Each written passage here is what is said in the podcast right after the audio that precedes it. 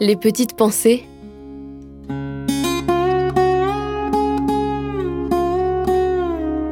Terroir, héritage et savoir-faire.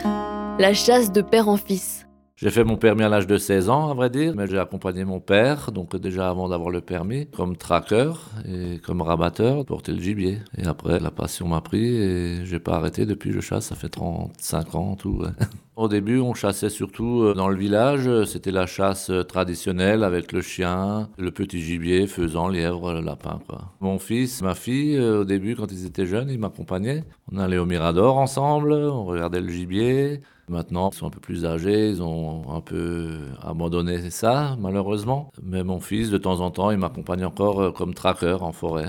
J'ai pratiqué euh, au début, dans ma jeunesse, j'ai fait de la fauconnerie. C'est une chasse très ancienne. Donc on utilise un rapace. En l'occurrence, moi j'avais un autour des palombes et je chassais le petit gibier avec mon père, mon oncle.